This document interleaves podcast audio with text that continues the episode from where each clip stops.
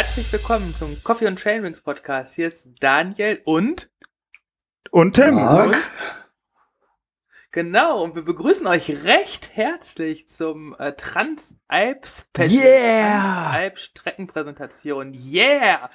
Ähm, dafür haben wir niemanden geringeren als ähm, Marc Schneider. Ähm, ja, ich freue mich. ja, wir uns auch. Ähm, das M war eher so bezogen, so kann jetzt jeder Hörer damit was anfangen, wenn wir Marc Schneider hier abfeiern. Ähm, spätestens alle Hörer, die schon mal bei einer Transalp dabei waren, auf jeden Fall. Ähm, wer Transalp gefahren ist, kennt Marc Schneider. Und wer nicht, der ähm, hört jetzt vielleicht einfach mal kurz zu. Denn ähm, wer ist denn dieser Marc Schneider überhaupt? Ja, ich bin seit äh, einigen Jahren, seit 2012 genau, Rennleiter der Bike Transalp, darf die, das Rennen organisieren, also was auf der Strecke passiert und äh, das Ganze auch entwickeln, die Strecke entwickeln. Mega spannend. Ähm, du hast selber eine, ähm, ein, ein, wie, wie bist du zu dieser Mountainbike-Geschichte für dich persönlich gekommen? Wie kommt, wird man, wie wird man Streckenchef einer Transalp? Ach, mal kommt dazu wie die Jungfrau zum Kind, wie in vielen Situationen im Leben. Ähm, ich hatte da als freier Redakteur beim Bike Magazin angefangen, den Uli Stanzio kennengelernt und ihm gesagt, dass mich das Thema interessiert. Gar nicht die Transalp, es war damals, das, damals noch das Thema Streckenaufzeichnung, GPS-Datenerfassung und habe dann äh, für ihn gearbeitet und dann kam dann irgendwann eins zum anderen. Wie gesagt, Jungfrau zum Kind trifft es genau. Äh, ich bin nie mit dem Plan hingegangen, so Rennen zu organisieren. Es hat sich ergeben, Uli hat sich altersbedingt langsam etwas zurückgezogen und muss jemand Neues her und dann gab es dann fließenden Übergang und seit 2012 darf ich dann äh, ja, mich cool. da der Rennen Ich erinnere mich noch daran. Ich bin in der Zeit, ich bin 2011 und 12 mich die Trans Germany gefahren und dann hieß es so, das ist der Marc und demnächst macht er die Transalp und dann warst du mhm. auf einmal da und dann war das noch mit dem Uli so zusammen und ähm, ich ja genau und äh, äh Trans Germany war ja so ein bisschen mein Einstieg, da war ich ja ein bisschen früher noch, 2011 das erste Mal, das war so meine Übergangsphase, ganz genau, ja. Aber ähm, um sowas zu werden, hat man ja auch irgendwie eine eigene Mountainbike-Vergangenheit, oder? Oder auch ähm, Gegenwart. Ich bin kein Rennfahrer. Ich würde nie irgendwas behaupten, was ich nicht bin. Ja? Ich bin kein Rennfahrer, ich bin nur leidenschaftlicher Mountainbiker, der über das Thema Bike-Redaktion und Streckenerfassung, Tourenerfassung äh, da reingekommen ist. Und das andere, das Gefühl für die Rennorganisation, habe ich gelernt von der Pika auf. Okay. Also ich werde nie irgendwas behaupten, was also nicht du, da du, ist. Du hast nie in deinem Leben ein, ein Mountainbike-Rennen bestritten? Ich bin kein Rennfahrer, ich bin äh, Mountainbiker. Das ist, äh, da bin ich auch ganz ehrlich und äh, werde da auch keine, keinen anlügen. Aber dafür machst du das ja als Job voll gut. Also das ist ja, also ich glaube, das, das muss man ja dann noch höher ansiedeln, als wenn man jetzt irgendwie selber schon mal weiß, wie so ein Rennen sich als Rennfahrer anfühlt. Auf der man muss, man muss hinhören, man muss hinhören, ja? Kontakt zu Leuten halten und Fehler eingestehen, die jeder, der irgendein Sportevent organisiert, äh, zwangsläufig machen wird. Äh, und daraus lernen und versuchen, das Beste für alle Teilnehmer dann daraus zu entwickeln. Das ist mein Anspruch und mein, äh, mein Ziel und äh, ganz wichtige Prämisse für mich selbst ist, nie zu sagen, ich kann es jetzt, ich bin gut, sondern nee, nee, nee. Also, nie, nie, ja, es geht immer besser und man lernt immer noch dazu und es gibt immer noch Situationen, die man besser machen kann. Dann lass uns da das Kind doch mal von doch, das Pferd, das Kind doch mal von hinten aufzäumen. Das Pferd doch mal von hinten aufzäumen. Ähm, weil wo bist du, wo ist die Transalp denn im Jahr 2020 besser geworden? Wenn du sagst, man will immer besser werden, man ist nie, nie da perfekt und man will sich entwickeln, was ist denn der große Unterschied, ohne jetzt schon die ganze Strecke direkt rauszuhauen? Was ist dein Motto gewesen für die Strecke der Transalp 2020? Gab es sowas? Mm, das Motto ist, hat sich so ein bisschen entwickelt, auch durch die Suche der Etappenorte. Ähm, ich habe auch gerade so einen Text geschrieben, der dann auch online steht. So ein bisschen die Reise ins Unbekannte. Es hat ein bisschen wieder was, das klingt jetzt rückblickend, äh, die Gene der allerersten, die Reise ins Unbekannte. Wir haben viele neue Streckenabschnitte dabei, die noch nie dabei waren.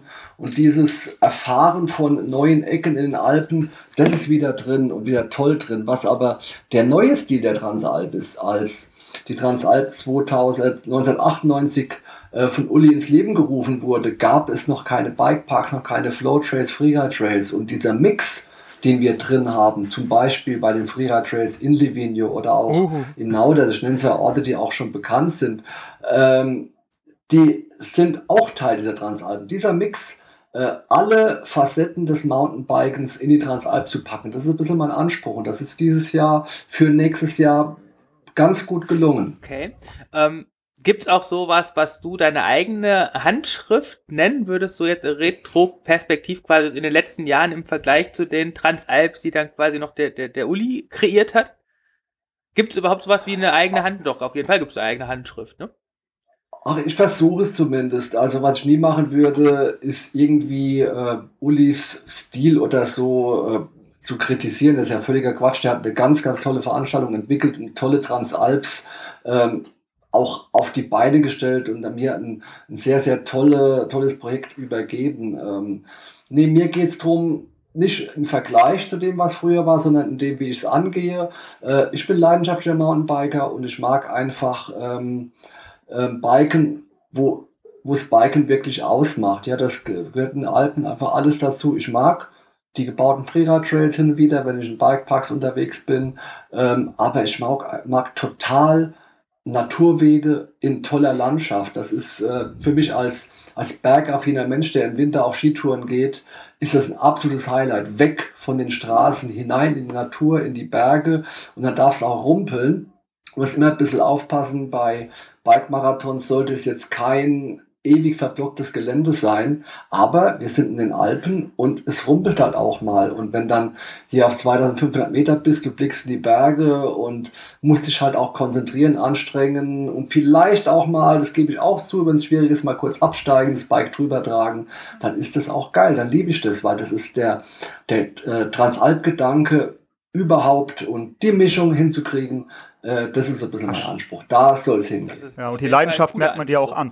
Und ähm, ich, bin, ich bin froh, dass sich unsere Ansichten da ein bisschen decken, weil ich, ich denke, dass ähm, wenn man mit dem Gedanken eine Transalp fährt, dass man, ähm, dass man nicht vom Rad steigen muss, sei es bergauf oder bergab, dann ist man auch an der falschen Stelle einfach in dem Moment. So ist mein, meine persönliche Meinung dazu, weil ähm, du, ähm, ja, das, das Abenteuer Transalp. Es, ja. es, funktio es funktioniert nicht. Ja, das ist auch so. Ja, ähm, ich, ich bin selber auch so, so, so bergaffin und mir geht immer das Herz auf, wenn ich alleine schon, ich meine, wir, wir kommen äh, vielleicht auch für dein Verständnis ne, aus, aus, aus Westdeutschland, da ist platt, da haben wir mit den Ardennen so ein paar ähm, Hügel, würdest du vielleicht sagen, für uns sind es Berge. Ähm, und, und sobald wir nach Süddeutschland, Österreich kommen und die, die Alpen sich aufbauen, es ist einfach ein Herzrasen, was wir bekommen. Und ähm, ja, es ist einfach toll. Also ich, ich, bin ein, ich bin ein Bergliebhaber. Wie gesagt, auf Skitouren gehen, wir gehen auch Bergwandern, Klettersteige im, äh, im Sommer. Ähm, ich kenne diese Gipfel. Also wenn ich die sehe, manchmal die Leute sind echt überrascht, die kennen die Gipfel. Ein Freund hat bei einer Bildagentur gearbeitet, schickt mir ein Foto. Der Kunde wollte wissen, wo das ist. Das Bild schaue ich an, schreibe ihm zurück. Das ist da, Bindelweg, hinten ist die Marmelade, der Gipfel, der Gipfel, der Gipfel. Habe ich nicht mal in der Karte nachschauen müssen. Ähm, das ist so, ich liebe das da zu sein. Ich beschäftige mich damit und für mich ist Transalp dieses Bewegen in den Bergen. Ähm, ähm, jetzt weg vom Radsport. Auch die Wanderer machen das. Ist zwar nicht unser Ding, aber das ist dieses Gefühl muss mit drin sein, dass sich wohlfühlen, sich da draußen in der Natur, in dieser tollen Natur zu bewegen. Und diese Basis ist für mich ganz, ganz wichtig. Äh, Radsport, Rennsport ist die eine Seite und die andere ist halt wirklich Transalp, der Kerngedanke über die Berge. Und das muss ja. rein. Ja. Was war dein persönliches Highlight in deiner Zeit als Rennleiter bisher bei der Transalp? Gibt's das? Kann man das so äh, auf eine Szene oder ein Highlight beschränken? Nee, nee. Viel zu vielfältig, die Erlebnisse. Boah, fällt mir schwer. Fällt mir wirklich schwer, muss ich sagen. Hat man denn. Nee, muss ich passen. Gut. Weil ich könnt, wir können jetzt wir könnten zwei Stunden über tolle Situationen, tolle Erlebnisse nachdenken. Aber ja. Eins, nein. Das ist immer so das, was man halt im Vorfeld sich schon überlegt. Ne? Wir haben uns ja die, die Frage nicht umsonst überlegt, aber für ja. mich war auch schon klar, eigentlich kann es das nicht geben, weil egal wie man denkt, man, man denkt immer an so viele coole Sachen und das, das irgendwie als dieses i-Tüpfelchen, das gibt's glaube ich wirklich nicht. Ähm, vielleicht mal back to Transalp.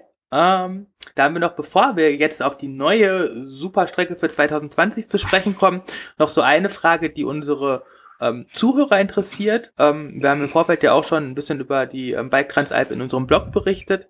Und da war halt eine Frage, wie der Zielortwechsel ähm, der vergangenen Jahre zu erklären ist.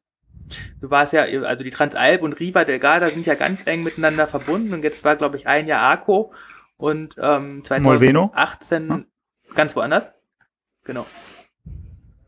Genau, also das ist ähm, auf ganz einfach auf den Punkt zu bringen, das nicht. Es gab ja auch schon mal andere Zielorte in der Historie. Ähm, es war nicht immer Riva. Es gab immer mal eine Idee, auch einen kleinen Wechsel reinzubringen.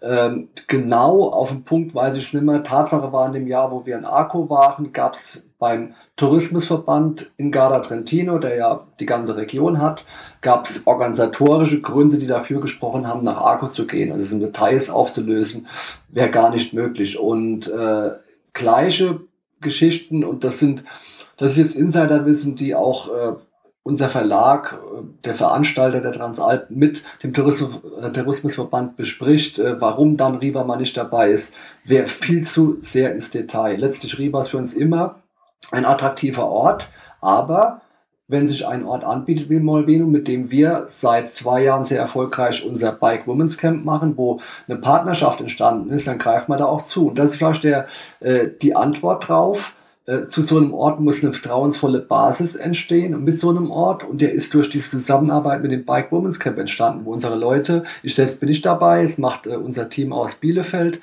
ähm, gesagt hat, hey, top Ort, top Infrastruktur, top Leute, die haben richtig Lust drauf. Und dann springt, bringt sich so ein Ort ins Spiel. Und da kann es sein, wenn in Riva mal nicht ähm, unbedingt die Not ist, äh, uns ähm, beherbergen zu müssen, weil, wie gesagt, andere Events, andere Dinge im Wege stehen, kann man auch mal einen anderen Ort suchen. Also das ist immer ein Abwägen hin und her. Es ist nie, und das möchte ich ganz klar unterstreichen, nie ein rude, rüdes Rausschmeißen von langjährigen Partnern. Das machen wir nicht, das ist nicht unser Stil. Okay, das ist aber, glaube ich, grundsätzlich ein, ein Problem für, für die Bike Transalp.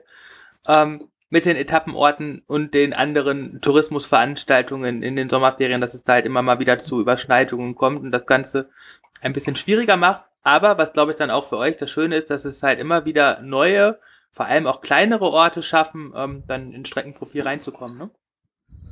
Absolut. Es muss äh, passen. Die, die Planung beginnt fast zwei Jahre vorher mit ersten Ideen. Äh, die beginnt, wenn man eine Transalp abschließt und ein, der Tourismuschef mit einem Handschlag äh, verabschiedet und sagt, hey, wir haben wieder Lust auf euch. Dann sagen wir, ja, wir kommen wieder. Also dieses, äh, was auch abends beim Bier an der Theke passieren kann, die ersten Gespräche, ganz normal wie im Wirtschaftsleben.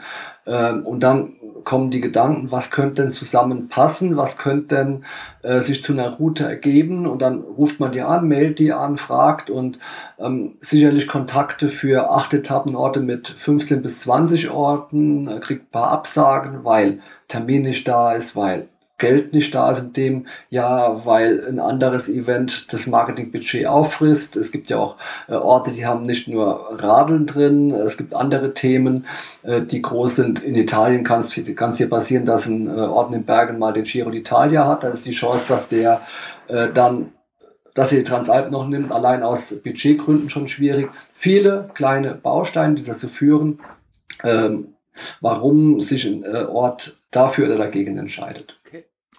Ah, ja, damit. Ähm, du wirst ja die Trans Ja, so sieht das aus. Mit dem Schildi zusammen und dem Sebastian. Das heißt, wir werden, damit weißt du, was auch mal mag, wir werden ein super motiviertes Masters-Team sein und ein ähm, ähm, erfolgsorientiertes Single-Team dieses Jahr von Coffee and Chain Rings. Sehr schön. Ich, ich, ich, ich freue mich auf also, euch. Man glaubt gar nicht, wie sehr wir uns ich freuen. Ich bin so heiß. Kann man überhaupt nicht in Worte fassen, wie ich mich auf die Alpen freue. Ja, also ich, alles, ich was du gerade gesagt hast, das kann ich einfach nur unterstreichen. Ja, ich, ähm, jeder schöne, schöne Alpenweg, jedes Panorama, das sauge ich alles auf und das muss man auch, glaube ich, aufsaugen können, auch wenn es für einen dann ein Rennen ist. Ja. Ja die Transalp 2020, um vielleicht jetzt mal so ein bisschen das Thema hier in den Vordergrund zu springen, Marc, du wirst uns ja in Kürze auch ta ta ta ta ta, ta die Etappenorte ähm, präsentieren. Ähm, kürzer, aber knappig, knackiger haben wir so als, als ein wesentliches Merkmal der vergangenen Jahre ähm, festgestellt. Ist das so das, das neue Erfolgsrezept in Anführungsstrichen für, für die Transalp? Ein wenig. Ähm, mal wir starten in Nauders, das kann ich ja schon mal sagen, das ist ungewöhnlich und ähm, das ähm, bringt natürlich immer Leute auf den Plan, die sagen, es ist gar keine richtige Transalp. Ähm, ich bin persönlich der Meinung, wer eine Woche, sieben Tage, über 500 Kilometer, über 18.000 Höhenmeter äh, den Arsch im Sattel hat und die geilsten Bergpanoramen an sich vorbeischießen sieht, dem braucht keiner sagen, dass er keine Transalp gefahren ist. Ich bin ein bisschen, persönlich ein bisschen weg von dem klassischen Transalp-Gedanken, Oberstdorf oder Mittenwald zum Gardasee. Ähm, der ist erstens irgendwann für eine Eventplanung ausgelutscht, zum anderen ähm, ist halt Transalp ja gar nicht so klar definiert. Und äh, ich sage immer, es ist ein sehr deutscher Ansatz, von oben nach unten, von Nord nach Süd. Äh, die Amis und Kanadier, die kommen, die kennen diesen Gedanken gar nicht. Auch äh, Leute aus anderen, Costa Ricaner, das ist für die irgendwie fremd, die wissen gar nicht, wo die Alpen äh, wirklich langlaufen, wie, wo man drüber fahren kann. Wir wollen sieben Tage tolles Mountainbike-Erlebnis über schöne Übergänge, über schöne Pässe mit tollen Trails und tollen Panoramen bieten. Und dann ist das eine Transalp. Und äh, das ist ein bisschen auch äh, meine Interpretation. Und die, äh, der Gedanke von mir war, das Ding von hinten aufzuzügeln. Wenn man einen Zielort fix hat, Riva del Garda beispielsweise, dann wollte ich mich nicht festlegen lassen durch einen vorher fix organisierten Startort, und musst jetzt da durch die Strecke planen, weil dann die Grundlänge vorgegeben ist. Jetzt habe ich gewisse Variablen bei der Auswahl der Etappenorte zwischendrin und das ist wie so ein Gummiband. Da muss ich teilweise weiterkommen, weil ich ja dahin muss. Also war der Gedanke, wenn der, der Zielort Riva zum Beispiel festliegt, können wir doch auch mal in den Alpen etwas später starten mit dem Vorteil, weniger Strecke machen zu müssen, mehr in den Bergen zu bleiben, mehr auf, ab und mehr, weniger dahin. Und das ist der Grundgedanke, der dahinter steckt. Du sprichst auch einen wesentlichen Punkt an. Strecke machen. Strecke machen heißt ja dann auch in der Regel leider, weil man halt ja auch irgendwie dann die Distanzen überwältigen muss. Ähm, in der Nähe von Flüssen oder so war es ja in der Vergangenheit, wo man einfach dann plump 20 Kilometer Radweg mit eingebaut hat. Einfach weil man halt noch den Zielort 20 Kilometer weiter südlich in dem Fall dann platzieren musste. Und, und das, das nicht mehr zu haben, ermöglicht halt auch einfach den Einbau von mehr Trails. Ja, es ist auch noch Radweg dabei, da muss auch, muss auch ehrlich bleiben. Ähm, Versuch's möglichst zu reduzieren. Und ähm, was auch ganz wichtig ist, ähm, wir haben bei der Transalp einen vergleichsweise, also mit anderen Marathons verglichen, hohen Asphaltanteil. Das hat aber praktische Gründe weil es auch machbar bleiben muss. Ähm, ich könnte zum Beispiel bei der Königsetappe, die hat jetzt 3200 Höhenmeter und 90 Kilometer, hm, könnte da schon noch was draufpacken. Habe mich aber entschieden oder und im, im Tal einfach den ersten Anstieg auf dem Radweg zu bewältigen. Sonst bist du im Wald, geht auf und ab und haust nochmal einige Höhenmeter drauf. Und irgendwann wird es halt, es geht ganz, ganz schnell in den Alpen, äh, auf 10 Kilometer 400 Höhenmeter im Flachen zu sammeln. Das weiß jeder, der im Wald zum Biken geht. Und dann hast du mittendrin, bevor der Haupte knackige Anstieg kommt, den Leuten nochmal 400 Höhenmeter draufgepackt. Alles schon erlebt. Und äh, deswegen ist es manchmal auch sinnvoll, zielführend, ein Stück Strecke auf Asphalt zu machen. Wichtig ist, Abfahrten sollten möglichst nicht auf Asphalt passieren, weil das macht keinen Spaß. Und ähm, die ähm, Anstiege können auch mal, ist sogar ganz angenehm, mal ein paar Kilometer Anstieg auf Asphalt zu machen. Dann kann man sich einrollen. Die letzten Wege hinauf zu den Gipfeln sind eh immer Schotter und, und Trail. Und dann ist es schon anspruchsvoll genug. Und ich kenne keinen, der sich über, diese Reihenfolge aufregt. Im Ort starten, Asphalt, kleine Straße, Forstweg, Trail, Berg. Ja? Das ist ganz normal beim Mountainbiken. Und wenn das der Fall ist, kann man auch, um ein paar Kilometer zu gewinnen, äh, Radweg und Asphalt einbauen. Äh, anders ist es, wenn man halt wirklich nur, um weiterzukommen, wie du es richtig gesagt hast, irgendwo im Tal zig Kilometer Radweg fahren muss. Das sollte vermieden werden. Ja, so wird man ja auch bei einer ganz normalen Mountainbike-Tour in den Alpen vorgehen. Ne? Also das ist ja finde ich. Ist äh, nicht nur vorgehen, sondern man ist gezwungen, weil letzten 20 Jahre äh, wurde einfach viel in den Alpen auch zugepflastert. Es ist einfach so. Früher, nach dem Krieg, waren die Almen in den Südtiroler Bergdörfern alle mit Schotterwegen erreichbar. Alle. Jetzt, findest, jetzt kriegst, erreichst du jede Alm in Südtirol auf schönen asphaltierten Wegen. Also das muss man auch so sehen.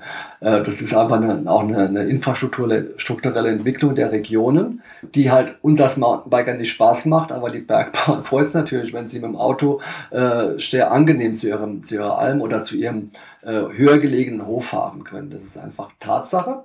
Aber wie gesagt, die ersten, die ersten äh, Meter oder Kilometer aus dem Tal raus auf Asphalt und dann rein in den Wald, in den Berg, weiter hoch. Ja, ich glaub, da kann es ja auch schon ganz schön derbe zur Sache gehen, das weiß man ja auch. Und äh, auch das. Und ähm, ja, das, äh, und vor allem ist es da auch ein bisschen breiter und nicht so eng und man fährt direkt in den Stau rein. Das ist ja auch noch immer ein Thema ähm, auf vielen Etappen. Genau, genau, richtig. Ja, ja genau. Ich, so, Wer möchte denn jetzt mal für mich das Geheimnis lüften, wo denn der Tim und der Schildi und der Sebastian und die, ähm, wie viele Teilnehmer nochmal, äh, Marc, in der Regel? Also wir wissen, wir, wir sind ganz zufrieden mit der Anmeldesituation dieses Jahr. Es läuft ganz gut. Wir gehen mal von der Größenordnung 700 aus. Also das ist nur eine Schätzung, vielleicht werden es ein paar mehr, aber wir können es nicht genau okay, sagen. Aber es läuft, läuft, wir sind ganz zufrieden mit der, mit der Voranmeldung und es ist ganz Dann okay. 703 mit Schildi, Tim und ähm, Sebastian. und genau. wie, wie, wie, wie, wie geht's denn jetzt 2020? Äh, wie geht der Weg? Von, von Nauders also nach Riva del Garda. Die geplante Route führt von Nauders, äh, ich, ich sage erstmal nur die Etappenorte, äh, nach Livigno. Von Livigno fahren wir nach Santa Catarina Valfurva, das ist äh, bei Bormio im gleichen Tourismusverband, aber erstmals Etappenort. Von Santa Catarina Valfurva fahren wir nach Aprica, Nähe Tirano, auch erstmals Etappenort der Transalp. Dann fahren wir ins Val di Peio. Das ist, kennt vielleicht jeder Italienurlauber, sehr große Mineralquelle. Das Mineralwasser Peio kommt daher. Ähm, dann geht es hinüber zum Molveno-See, wie letztes Jahr, aber nicht als okay. Zielort. Vom Molveno-See fahren wir hinüber ins Chiesetal, Valle del Chiese, an das Ufer des Lago di Idro, das der Nachbarsee vom vom ähm, Gardasee und fahren von da hinten über den Tremal, so ein wow, absolut Gardasee-Klassiker. Wow, das ist ja schon der erste der Hammer. Direkt hinten raus bei der Vorstellung. ja. Ähm, wir, wir, haben uns überlegt, ne, was ist so das, das Highlight, aber das Highlight, das hast du jetzt so mit einem, mit einem Wort Tremalzo. Wann war der zuletzt bei der Transalp bitte dabei? Äh, keine Ahnung. Ja. Muss ich, ich müsste, müsste nach, ob, er, ob er dabei war. Ich glaube doch andersrum als nach. Doch, warte, ich muss nachforschen. Uli ist mal nach Limone gefahren. Und ich glaube, da war es irgendwie andersrum drin. Ich müsste das wirklich nachforschen. Aber diese Klassiker-Abfahrt runter, nee. Die ja, ich weiß halt noch, dass ich 2015, als ich endlich in Riva war, nach drei Tagen Pause noch ein Ziel hatte, um mein ganzes Transalp-Erlebnis abzurunden. Einmal zum Tremalzu rauf.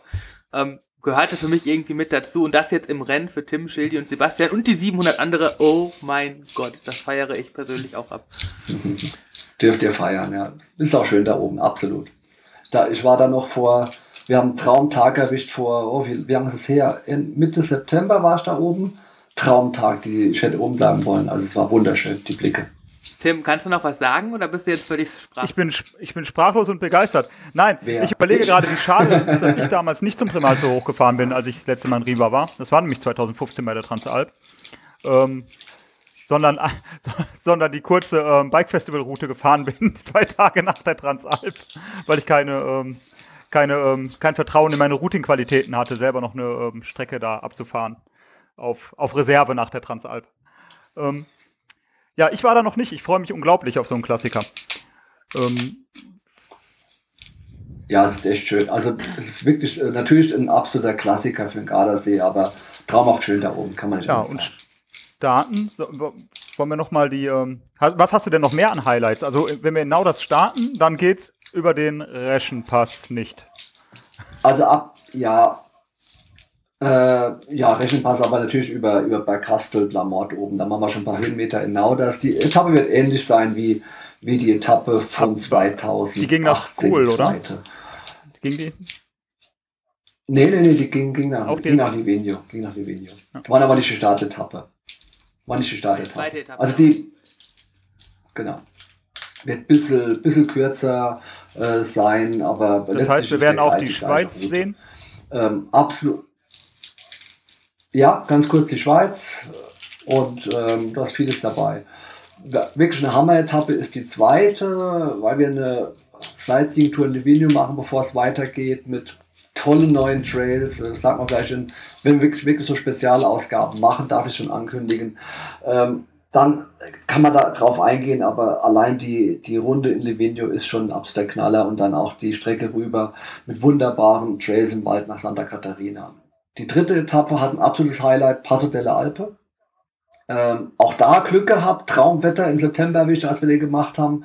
Und äh, ist wirklich auch so ein hochalpiner Pass auf fast 2500 Meter. So richtig Transalp-Pass halt, der halt nicht für Biker gebaut wurde, aber eine Bike-Route ist. Man muss da halt äh, damit umgehen, dass der mal ein bisschen holprig ist. So sind die Wege in den Alpen halt. Gehst ins Waldlina und über den Passo Mortirolo, einen klassischen Rennradpass. Da fahren wir mal ein bisschen Strecke auf einer kleinen Seitenstraße hinüber jetzt nach Mort Afrika. Mortirolo gibt es Aber das tut auch gut. Hab ich das, oder? Ich habe das jetzt ja, Mortirolo führt auf Asphalt. Ja, da würde man auch äh, äh, wenn man den verlässt, nochmal hoch und runter müssen, dann würde das eine unglaublich hammerharte Etappe werden. Ist so ein bisschen auch mit Hinblick auf die nächste, weil die vierte ist die Königsetappe. Kann man es dann mal so ein bisschen, es macht dann wirklich Sinn auch, ein paar Kilometer mal die Leute rollen lassen, statt äh, sie endlos zu quälen, weil die vierte Etappe ist ein wirkliches Highlight über die Forcella di Montozzo, höchste Punkt der Transalp, 2613 Meter hoch über über Ponte di Legno. Wir sind da knapp unterhalb schon dreimal vorbeigefahren, dann aber abgebogen über einen Traumtrail. Und jetzt geht es über die Forcella di Montozzo ins Valle di Peio. Und das ist richtig Transalp. Also die Pässe überwinden mit dem Mountainbike. Da kommt dann alter Bergweg, der da runterführt, der im unteren Teil, das finde ich klasse, von den Leuten aus dem Tal gerade renoviert wird. Als wir vorbeigefahren sind, waren da Bauarbeiten, da wird da besser zu fahren. Oben ist halt ein Bergweg und ich habe gerade auch so in die Beschreibung geschrieben, ähm, die haben halt nicht für Biker gebaut, sondern für Wanderer.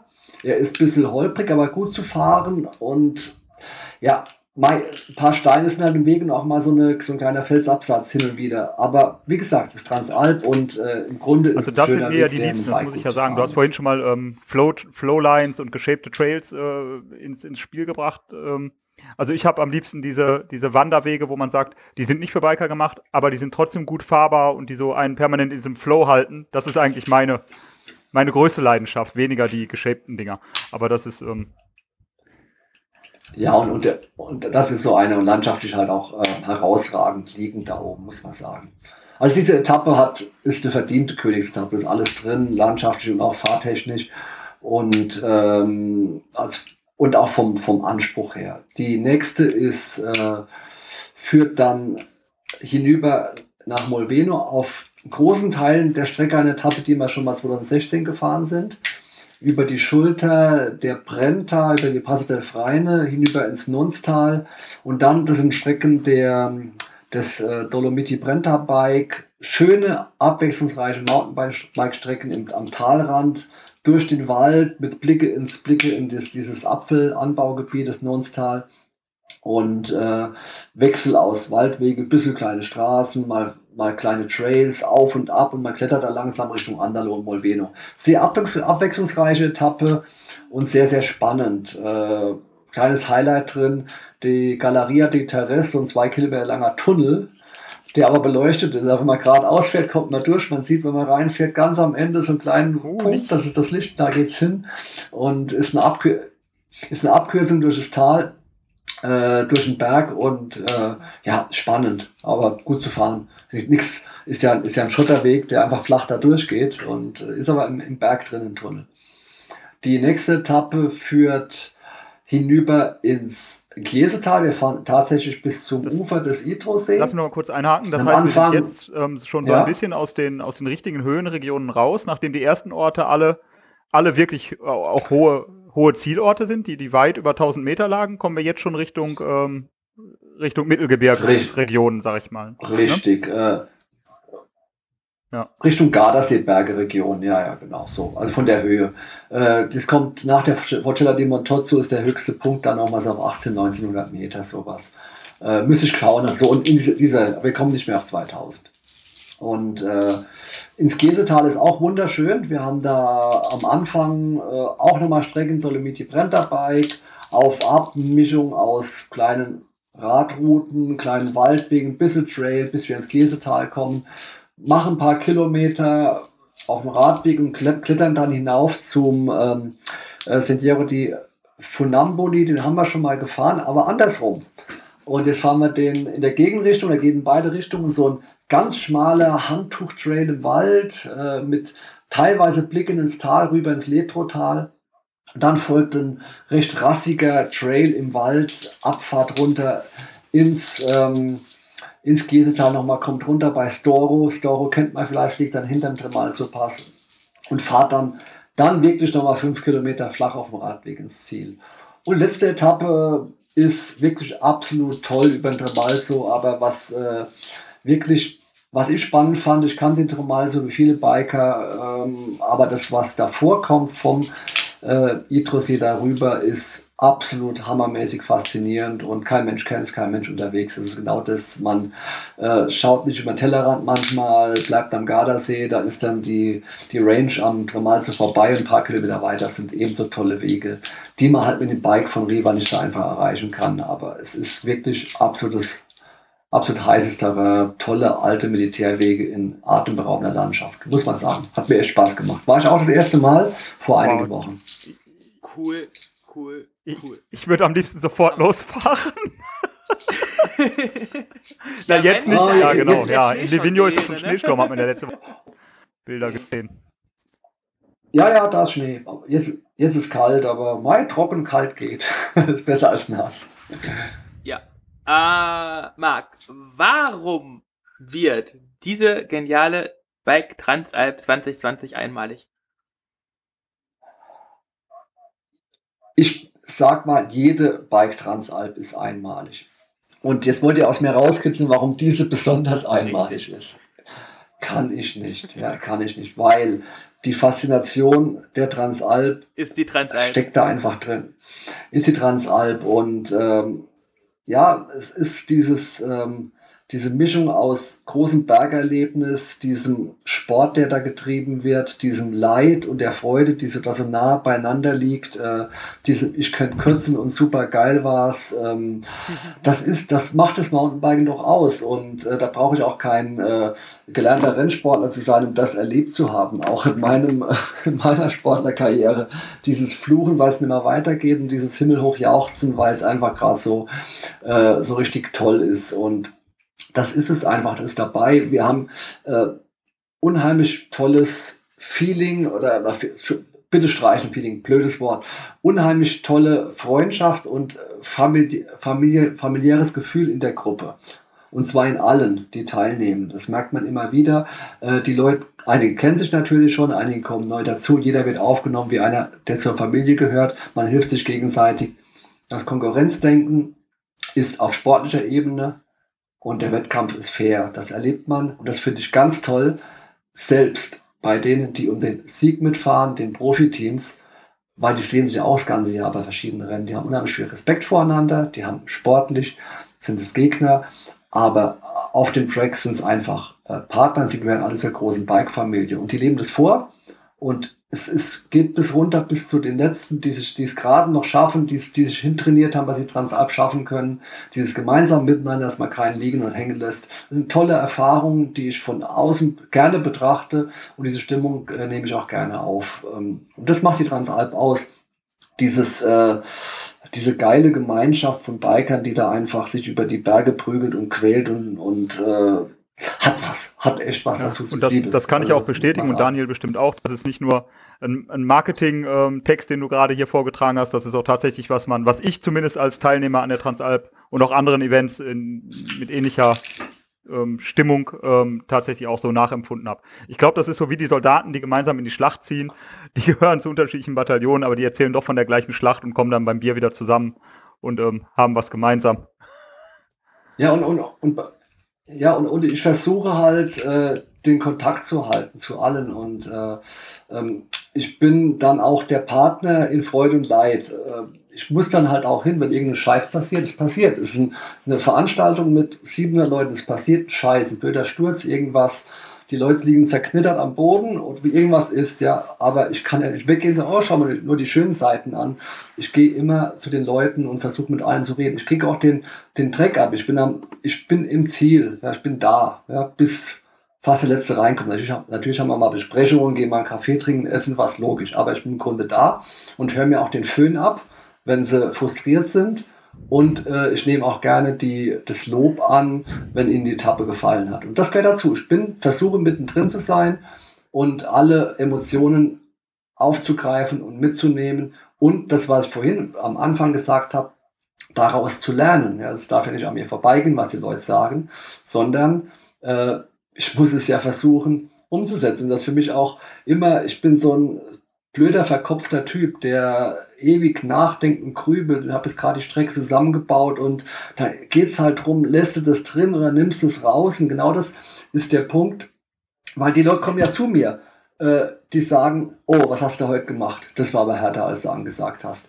Ich muss zugeben, ich kann allein schon aus praktischen Gründen keine Etappe von A bis Z durchfahren. Wir machen bei der Aufzeichnung Stückwerksarbeit. Ich fahre, ich kenne alles, ich kenne jedes Teilstück, habe alles mit Mountainbike gefahren. Aber es kann sein, dass wir äh, einen Anstieg mit dem Auto hochfahren, um eine Abfahrt anzuschauen. Es geht ja um Streckenentwicklung. Ähm, wir fahren immer nur Teilstücke. Ich fahre auch viel umsonst, was, was im Müll, Mülleimer kommt. Ich bin noch nie eine Etappe von A bis Z durchgefahren und kann nicht sagen, wie hart sie am Ende wirklich ist. Ich kann es nur interpolieren. Und mir ist schon passiert, da bin ich auch ganz ehrlich, dass ich Etappen unterschätzt habe. Und da stehen die Leute im Ziel und sagen, oh, äh, was war das jetzt? Ja, und ich stehe da. Denk, hm, das siehst den Gesichtern an. Es war härter als gedacht. Und ähm, deswegen, das ist immer, die Rückmeldung brauche ich. Ich will auch die Rückmeldung. Da, da kommen mir direkt drei Fragen in den Sinn. Einmal ähm, dieses härter als gedacht ist aber auch eigentlich das, was du auch als, also ich als Teilnehmer auch möchte. Ich möchte nicht, dass die Transalp das ist, was ich erwarte.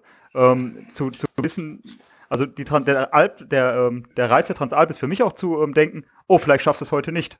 Und hinterher zu denken, jetzt bist du über deine Grenze gegangen und geil. Ne?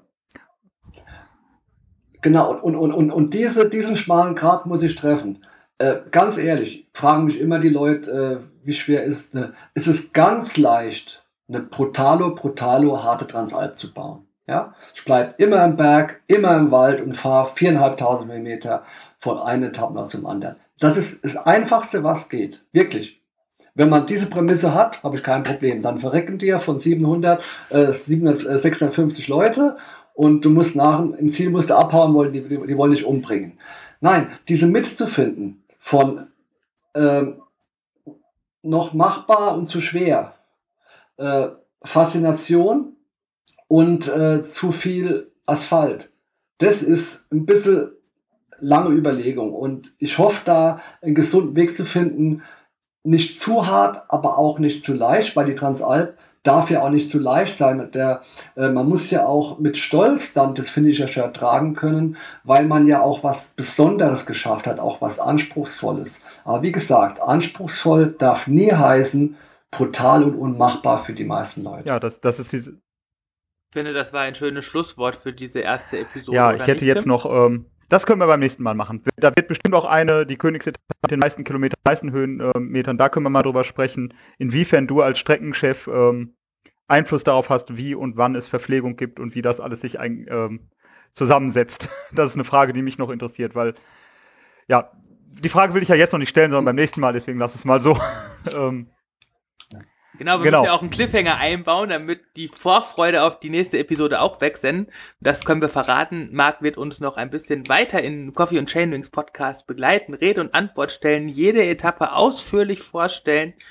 Ähm, ja, und dann können wir auch vielleicht nochmal dieses, ähm, die, diese Diskrepanz aus äh, Überforderung, Unterforderung, Straße, Trailanteil und so an einem konkreten Beispiel der jeweiligen Etappe festmachen. Und äh, dann hört ihr auch die Überlegungen, die äh, ja schon gewaltig quasi hinter jeder Etappe stehen, ähm, lernt ihr diese kennen und ähm, vielleicht wächst damit auch einfach mal das Verständnis für ähm, die Arbeit eines Rennleiters, denn ich finde, ähm, das kommt manchmal doch ein bisschen zu kurz. So diese Wertschätzung für das, was da geleistet wurde, denn ähm, da steckt schon einiges nicht nur an Know-how, sondern auch an Arbeit und auch unerledigter oder nicht unerledigter Arbeit, sondern vielleicht ja, wenn man halt den dritten Trail oder den vierten Trail umsonst abgefahren ist, ist das vielleicht doch noch so ein Moment des Ärgerns oder auch nicht.